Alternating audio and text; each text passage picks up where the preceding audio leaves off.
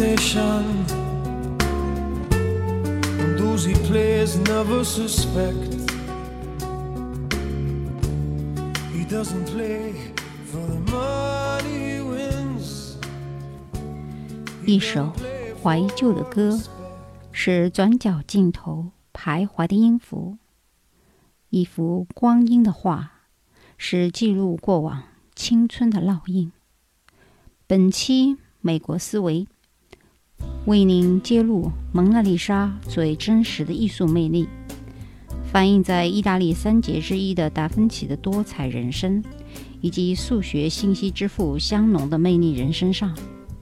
除此之外，给大家介绍威斯理学院、蒙娜丽莎的微笑电影发生地，以及林志炫《蒙娜丽莎的眼泪》与最新美国流行音乐。蒙娜丽莎 Smile, Well I Am 的世纪 PK。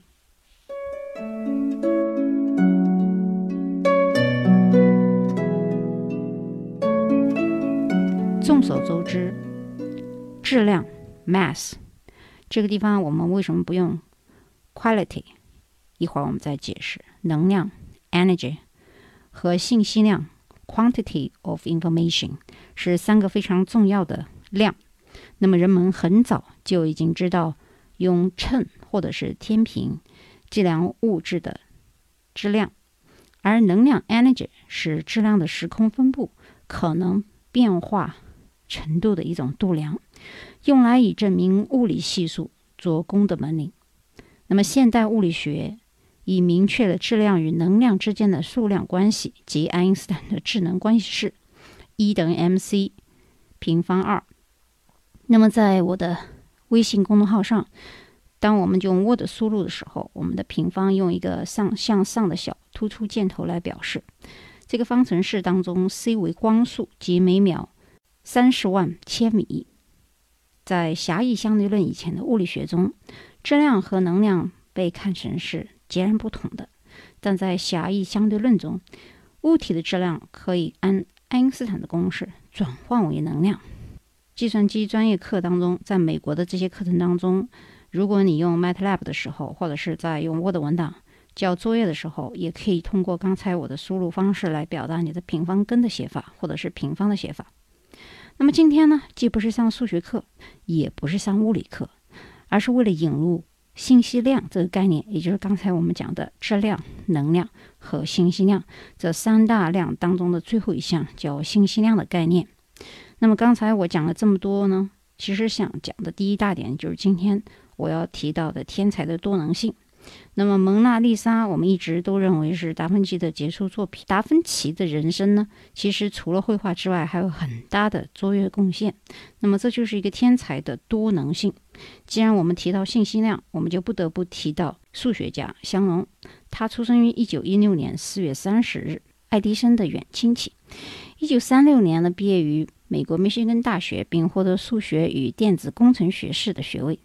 一九四零年，曾经获得麻省理工学院，也就是 MIT 的数学博士学位和电子工程硕士学位。一九四一年，他加入了著名的贝尔实验室。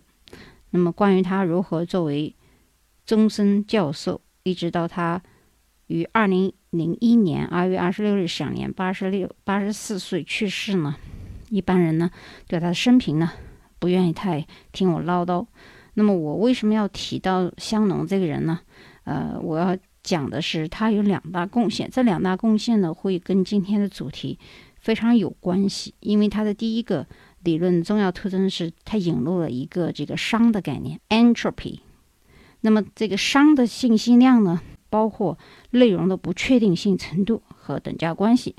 用 Snow 的一句话来讲呢，就是一个对热力学一无所知的人文学者和一个对莎士比亚一无所知的科学家同样糟糕。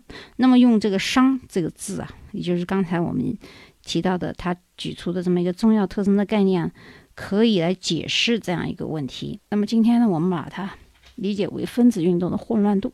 解释中文信息量处理的时候呢？我们可以解释为汉字的静态平衡信息熵呢是比较大的，因为中文的处理信息熵是九点六五比特，而英文呢是四点零三比特。这个表明呢，中文的复杂程度啊，往往高于这个英文，反映了中文词义的丰富，行文简练，但处理的难度也大。由于这个信息商啊比较大，意味着不同不确定性呢也很大。因此呢，我们应该深入研究，以寻求中文信息处理的深层的突破。但是呢，我们也不能盲目的认为汉字就是世界上最优美的文字。我们只是说，在处理信息。难度上比其他语言要困难，并且丰富多彩。在哲学层面上而言呢，关于文字，或者是数学、文学、图画、声音的知识呢，已经有几千年了。但是它们的总称是什么呢？我们无法去统一的计量它。如今呢，有了这个商的概念，也就是香农提出的商的概念，我们不妨用商的复杂性和不确定性来形容一个人的知识结构的复杂程度。这就是香农和。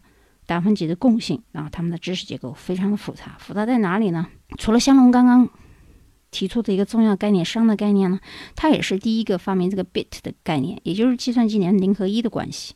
如今呢，我们计算机里面有很多的信息处理的单位和数据都是通过香农来实现的，比如说有一些关键字节啊，byte、KB 啊、MB 啊、GB 都是由比特演化而来的。那么香农的信息论。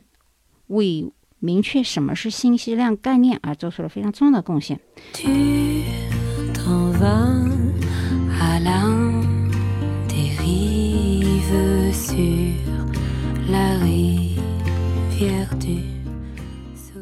颜值很高的项目呢，情商其实非常高啊。舞台的钢琴，从短笛到各种管乐器三十多种，他都会玩，而且他会玩这种呃用。小丑啊，和十一个网环的这个杂耍的机器呀，用三只手指头，他能够抓起棋子的手臂；会走迷宫的机械老鼠，它都可以发明出来。然后呢，他还发明出很多啊，像装了发动机的弹簧高跷杖啊，用于火箭驱动的飞碟啊，等等。甚至于他一个杂耍啊，比如说，我记得在。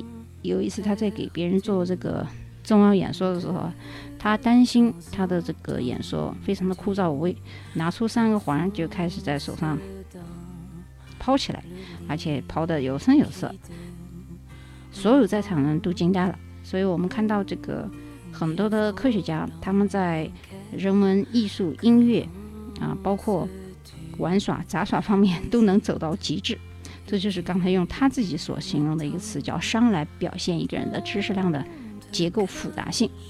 因为这样一个美国人呢，打破了中国传统意义上所谓的人的精力是有限的一个说法，只能专攻一行，否则每一行都不能精的谬论。那么我们通常国内的这种教育体制当中啊，我们通常会固化很多的思想，受到很多的束缚。我们人云亦云的时候，觉得传统说的一定是对。那么有时候反过来想。如果你有一定的结构知识量，只是说因为，因为我们需要面包，所以我们趋向于某一方面必须把它发展到极致，而忽略了其他方面，倒不见得说其他方面你没有这样的天赋或者是禀赋，把它发展为自己很精通的学科或者是杂耍或者是兴趣爱好。所以呢，关于一个人只能精于一门，不能精通所有门类的这个。论断呢，我认为它是个谬论，也就是说，有的时候只是因为时间的限制，或者说你没有去发挥它，所以你没有成为这样一个丰富多彩的人。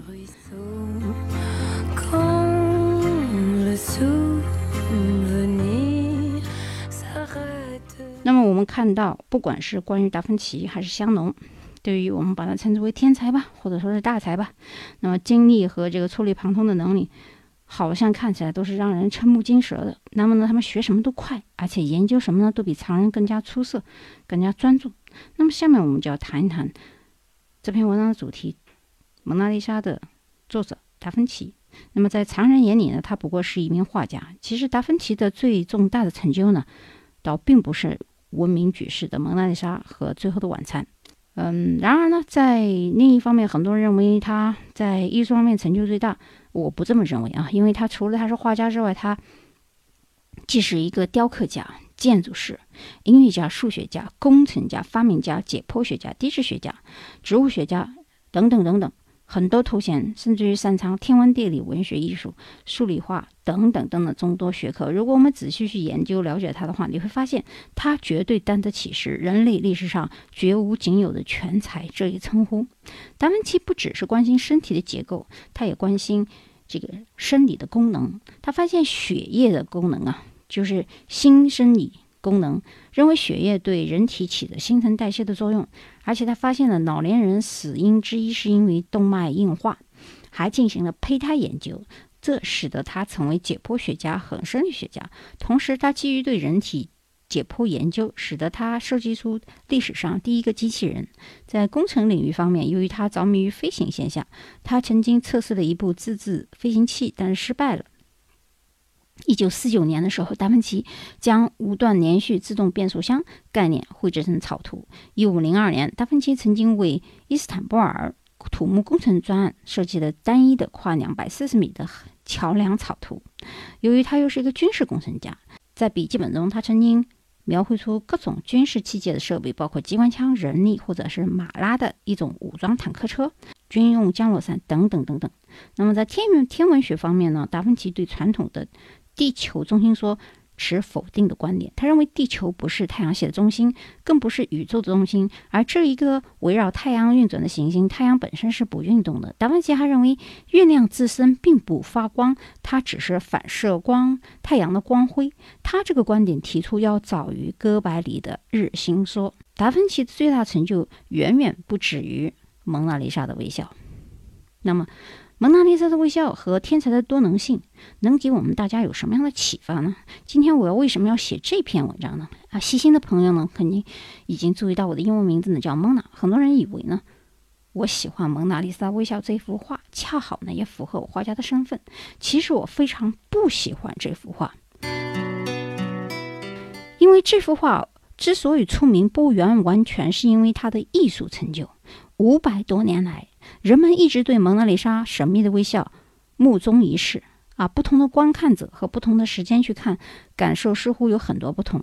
有的人认为她笑得酣畅温柔，有的人又觉得严肃，有人觉得悲哀啊！我们在讨论最多的关于这个笑的时候，却忽略了这个艺术本身的绘画技术技巧。和颜料的质地，以及它的媒介，甚至于包括构图和审美的观念，这是我为什么不喜欢《蒙娜丽莎微笑》这幅画的原因之一。因为我们很多的人在想看这个蒙娜丽莎的时候，已经不是在完全欣赏一幅画作，而是带有一种神秘的眼光，套着很多目中一视的想法去看这幅画。而这幅画呢，更多人喜欢去研究。这个画布有几层啊？它究竟是什么发家史啊？这个模特他是什么样的身世之谜呀？模特之谜呀？油画机理啊？或者甚至用放大镜解剖说这里面是不是有几层啊？还有几何图像等等这些荒诞无稽怪诞的行为。那么从专业角度来讲呢，文艺复兴时期的颜料和色彩啊，就从我们专业角度来讲，那个时候的色彩和颜色还不能够体现油画的光色效果。构图虽然这幅画已经较之以前有很大的变化。但是还是没有脱离三角构图、正面或侧面人像的老套。我们不得不以绘画的低级标准来说像与不像来衡量一幅画的好坏，也不能用画的时间长短来论差强。很多人觉得说：“哎呀，蒙娜丽莎画了三年啊，好不容易啊。”那么我想告诉大家的是呢，其实对于油画作品，如果你认为它没有画完，你可以画十年、一百年都可以。啊，你不断的覆盖就可以了。它不像国画呀，啊，不能够修改，也不能插图。很多人说，那么五秒钟，或者是五分钟，或者十分钟，或者是一个月画的就不好吗？所以我们不能以时间的长短。人可能不知道啊，因为达芬奇是做这个解剖研究的，所以学过医学的人啊，如果他是曾经学过解剖学，如果是我的学生的话。我让他去画这个人像结构，或者是人的半身，甚至于人体画，他一定学得非常快，而且画的结构非常标准。所以，蒙娜丽莎的微笑这幅图呢，从达芬奇的角度来讲，我是把它作为理工科的艺术家来看的，就它的结构是非常严谨的，没有任何问题，形体形态啊都是非常的严谨。这就是从他的解剖学里面可以折射出他对人体结构的理解。所以，如果是学过医学的学生学。人物像学得非常快，但是却怎么也画不好这个静物和风景。所以，我们看达芬奇的作品时候，多数都是人物像为主，但是他很少看见他有画静物跟风景。其实有，也是以作为一种背景或者是陪衬来画。我们是不是就能说他不全面呢？嗯，我。不能从这个侧面去评论它，但是我想告诉大家的是，蒙娜丽莎的微笑真的不如你们所讲的那样属于什么旷世奇作。只能说在特定阶段，在文艺复兴时期，在那个阶段，这幅画可以代表当时的水平，是不是巅峰作品呢？我保留我的自己的意见。我只能说，在某种意义上，我宁愿站在梵高的鸢尾花面前，或者是莫奈的睡莲。或者是毕沙罗的风景前去感受色彩瞬间的跳动，和印象派当时在室外作画或者是室内作画的瞬间的那种情感的表达，我认为那才是真正的蒙娜丽莎。但是，我尊重达芬奇，也并且欣赏他，就因为他的人格的魅力和这个天才的多能性上。那么，天才和。大才之间的多能性给予我们最大的鼓舞呢，就是不要听信任何的传言与束缚。学科之间是无界限的，文理之间无鸿沟。不管是香农还是达芬奇，他们最后都成为了哲学家，并且在哲学领域集大成者所做出的理论和研究，与他们在数学、物理、绘画、建筑、信息、计算机、密码学、音乐方面一样出色。所以我们要勇敢地打破常规，施展在自己的受教育和教育过程中的潜意识能力与创新能力，而 enjoy the whole process。现在我们转入到第三个话题，关于《蒙娜丽莎的微笑》这部电影的所在地，也就是威斯利学校。威斯利呢，又可以分另外一种翻译方法，可以翻译成。威尔斯利学院，那么宋美龄呢曾经就读于此，所以备受中国人的瞩目，是一所女子文理学院，成立于1875年。如今它坐落在马萨诸塞州的波士顿西的小镇上。那这个小镇作为美国七姐妹学院之一呢，著名的女诗人冰心以及美国前第一夫人希拉里呢都毕业于此校。所以呢，我特别想借2003年的影片《蒙娜丽莎微笑》来讲一讲威斯利。威斯利女校目前也是很多留学生心目中，尤其是女孩子特别想申请的女校之一。那么，电影讲述呢是一九五三年的美国，当时呢时代处于一个转变之中。毕业于这个风气比较开放的 U.C. 的凯瑟琳呢，前往威斯利学校去教授这个艺术史。可是，充满理想和热情的凯瑟琳呢，却大胆的向腐朽的教学制度发起了挑战。那么当时这个刚刚从 UCLA 毕业的女大学生呢，在大学里面接受了自由改革思想，立志要成为一名杰出的教授。我想说的是，我们看啊，注意她是 UC UC 系统毕业的。那么 UC 系统毕业的这个研究生可以到这个威斯里去做这个教授，大家可以知道她的这个一授排名。那么五十年代的美国女性呢，虽然有地位。逐渐被重视，但在上层社会，封建思想仍然非常严重。在威斯利这样所这样一所著名的女子大学里面呢，学生们大都是有良好的家庭背景，从小接受过优秀的教育。但学院对学生的教育不是教他们如何获得自己的感兴趣的学科和知识，也不重视心理的教育，而是把学生的成功与与否定义为今后的婚姻。他们学习的目的呢，无非是嫁一个好丈夫。那我的评论是这样：不管是五十年代还是当今社会，其实美国社会这个美国妇女的地位呀，不见得比中国还要自由。我们中国女性的独立自由解放，找工作的能力在远远超之于美国的传统女性。在很多时候，由于劳动力昂贵，许多家庭呢付不起这个保姆。只有丈夫在上班，很多美国妇女是全职的妈妈。如果家里有两三个小孩，啊，不管是过去还是现在，妇女地位一直就是如此。当然，美国的收入，如果男方有一个稳定的工作，是可以养得起全家的，甚至也可以买别墅的啊。所以呢，在奥巴马当选总统那年代的时候，其实希拉里竞争。总统就没有什么希望，因为女性其实是很难成为这个美国总统的。即使非常奥巴马是这个一半的黑人血统，啊，即使他是黑人，但是由于他是男性啊，所以我真的要强调一点，有很多事情我们看的是表面啊，政党之间的这个输赢，其实也是有这个性别的区区别啊。不管是上一届还是这一次啊，都有一定的原因啊。可能认为这个很多人。会反驳我说：“哎呀，美国多么先进啊！这个女权主义多么发达。其实，当你到了美国以后，你会就发现这个男尊女卑的情况，在尤其是在白人社会当中，比中国还是有过之而无不及的。虽然说他们也很自由，也可以作为女总经理或者是总统，甚至于抛副总统或者是包括国务卿，但是在大的一种环境之下啊，我们从结婚以后。”重复性啊，等等等等来说，其实在美国和西方国家，这个男尊女卑的思想不亚于中国。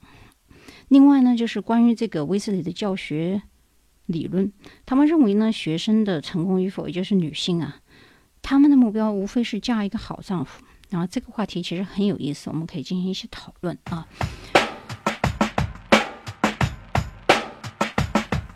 从我的观点来看呢。我希望给大家分享我的两个观点。第一个，我们为什么要上大学？不管是男生还是女生，很多时候我们在上大学的时候，老师或者是不管是西方社会还是东方社会，现在我们教育学生都是说：“哎呀，你一定要学到一个好的这个技能，拿到一个大的好的大学的这个毕业证书。”那么在我来看呢，从我从中国到美国。到新西兰、到澳大利亚这些很多的大学里面待过以后，其实我发现啊，不管我们在说中国你学不到东西，其实在美国，很多时候如果你不是学理工科啊，在文科方面学的东西也不见得很多啊，也不见得很实在啊，不是你所认为的说，哎呀，就是西方的这个教育比东方要高明到哪里？天下乌鸦一般黑啊，不要觉得说是中国有开后门，美国也有。我不要说是中国的教授不怎么样，美国的教授也不怎么样。那么很多东西是靠你自去自学的。那么很多时候说，哎呀，那我们上大学干嘛？那没有办法呀，大家有一个，不管是东方社会还是西方社会，它有个评判的标准，学历是必须要拿的啊，因为你拿一个学历以后，人家会承认你是受过经过这个高等教育的啊，不管你用了多少年。嗯，在西方社会，尤其是在美国。不要认为学历不重要，你经受过高等教育，拿过研究生，出自名门，出自名校，出来就是不一样的。所以很多人问我为什么要去上大学，我想告诉大家，其实就是不是能学到东西不见得，但是你要那张纸啊，啊，你说起来你比较硬啊。你如果说现在一个人想出名的话，你出名以后，你如果没有文凭，没有一个好的门第，没有一个。政治跟经济的收入和地位，你爬得越高，摔得越重，啊！我就是警告大家，有很多时候，我们的很多人看不清这个社会的真谛。那么上大学究竟是为什么？再回到这个问题上来，以我的个人观点看，你经过一个高等教育以后，你知道这么一个体系和圈子里面的人是怎么样一个情况，这个阶层的人是怎样的。那么第二，对于女性而言，除了在学习知识、交际的同时，其实大学你上的大学越好，你所有能接触到的优秀的男性的机会就越多。我们举个例子，Facebook 的老老板娘是我们的华裔，可是她是哈佛毕业的。那 Facebook 的马克也是发哈佛毕业的，他们是同学啊，是校友。如果他不是毕业于哈佛，也没有进入哈佛的话，他可能不认识他。简而言之，也就是说。女孩子如果考的大学越好，你有机会结识到那些亿万富翁和咱们也不谈亿万富翁，就是富人的孩子，或者富二代、红二代，或者是有这个地位的男性和优秀男性的机会啊就越大。所以，如果你已经上了一个好的大学了，呃，很多父母说女孩子上什么研究生、博士啊，都上傻了，上到本科就行了。其实你不明白，你让她上研究生、博士，不是去读书的啊，很多时候其实是去交际的。或者是找一个很好的老公的，所以从这个一点上来讲，我倒不认为威斯里的这个观念有什么错。其实社会就是这样，女男女分工是很细致的。这个社会不管是在中国还是西方，男性的角色是做生意、是撑家的，女性的角色就是要维持好这个家庭的。不管我们多独立，不管我们多么能挣钱，你的职责和你的职能要确定好，女人。啊，女性她的职责是什么？我们的孩子一出生时候，其实要很清楚我们的社会分工和了解这个社会的规则所以你才能在规则当中去做生意、谈生意、学习、结婚、生活。第二点，我想说的说，那男生呢？男生说，那我们难难道去找女生了吗？男生当然不是去找女生的了。男生除了在学技能当中之外，因为你们要去养家糊口，要挣钱，挣钱的前提是你要有圈子。那你进入的学校越好，进入的交际的社会圈子越高，你的就业、你的赚钱的机会、人脉关系就越高越复杂。好吧，我觉得我谈的有点远啊，我们再回来。那么西斯威斯里的今天是否就看不见男生呢？非也，在学校一旦有了联谊活动以后啊。这有可能哈佛啊混混合学校的男生就会到这里来活动，所以所以这这个女校的生活其实非常的正常啊。那么今天有很多留学生梦寐以求申请这个长春藤大学之一，而朱丽叶扮演的这个艺术导师。凯瑟琳呢，其实没有像其他老师那样沿袭学校一贯的传统的做法，他是让学生挑战，去鼓励他们发掘他们的一些兴趣，并且去大胆实现他们的想法。这一点呢，其实也没有错。呃，我们不要完整的抛开我刚才所讲的一味的所谓一定要。找一个好的男生，找一个好老公，但实际上，在你个人的魅力和个人的兴趣爱好上，你是可以像凯瑟琳一样去勇敢的追求、大胆的去实践自己的想法的。那么，最终他以青春率率直的作风、丰富的艺术史知识以及风风趣热情的授课风格呢，赢得了学生们的尊敬和爱戴，所以被女生们称之为蒙娜丽莎。因为她也是我特别喜欢那个女演员之一。Will I Am 的《蒙娜丽莎的微笑》这个英文的原创作曲啊，有黑人音乐的原创作曲，和我们的林志炫的《蒙娜丽莎的眼泪》PK 了。林志炫虽然说五十多岁了，但依旧保持着高亮的嗓音、优雅的举止和台风，而且看起来也特别年轻，是台湾我最喜欢的音乐人之一。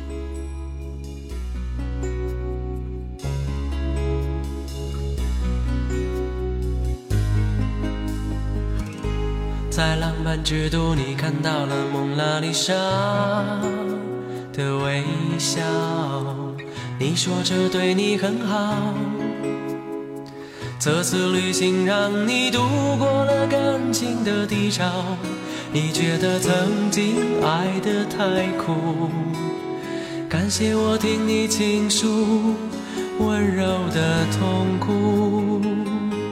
在我的梦里，因为可以和你相爱而骄傲。然而你都不知道，我期待在你爱的世界里变得重要。你要把爱人慢慢寻找，对你付出的一切，只换来我对自己苦苦的嘲笑。蒙娜丽莎，她是谁？她是否也曾为爱争论错与对？为什么你总留给我失恋的泪水，却把你的感情付给别人去摧毁？啊，蒙娜丽莎，她是谁？她是否也曾为爱寻觅好几回？她的微笑那么神秘，或许他也走过感情的千山万水，才发现爱你的人不会让他的蒙娜丽莎流眼他的《蒙娜丽莎的眼泪》这首歌啊，丝毫不逊色于《蒙娜丽莎的微笑》这幅油画，甚至于我认为它是可以 PK 这张《Will I Am》的《蒙娜丽莎 Smile》的这个音乐。一会儿呢，我给大家欣赏一下两首不同风格的关于蒙娜丽莎的音乐。有趣的是呢，《蒙娜丽莎的眼泪》这首歌呢，台湾创作人郑华娟在法国卢浮宫。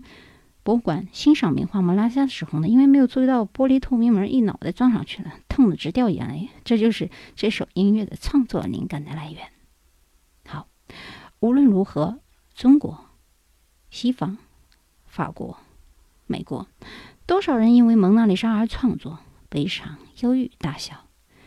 结果，我们送上林志炫的眼泪和我们的《Wild Smile》，再次给美国新音乐。黑人文化以及中国流行文化音乐中感悟一下蒙娜带给你们的全新视觉与听觉的感受。领悟这一次不一样的艺术与科学的历程。好的，我们下一期再见。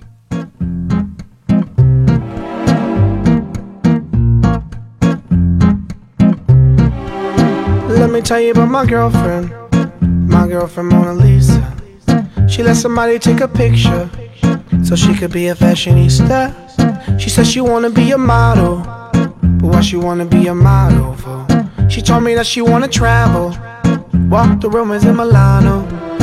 But I told her that I loved her, adored her, I need her, my Lisa. She told me trust her. I want her, I wanna trust her. And I don't know why it hurts me, hurts me, hurts me. I get jealous when she working, working, working. All the fellas they be looking, looking, looking. They looking at my Lisa, Lisa, Lisa.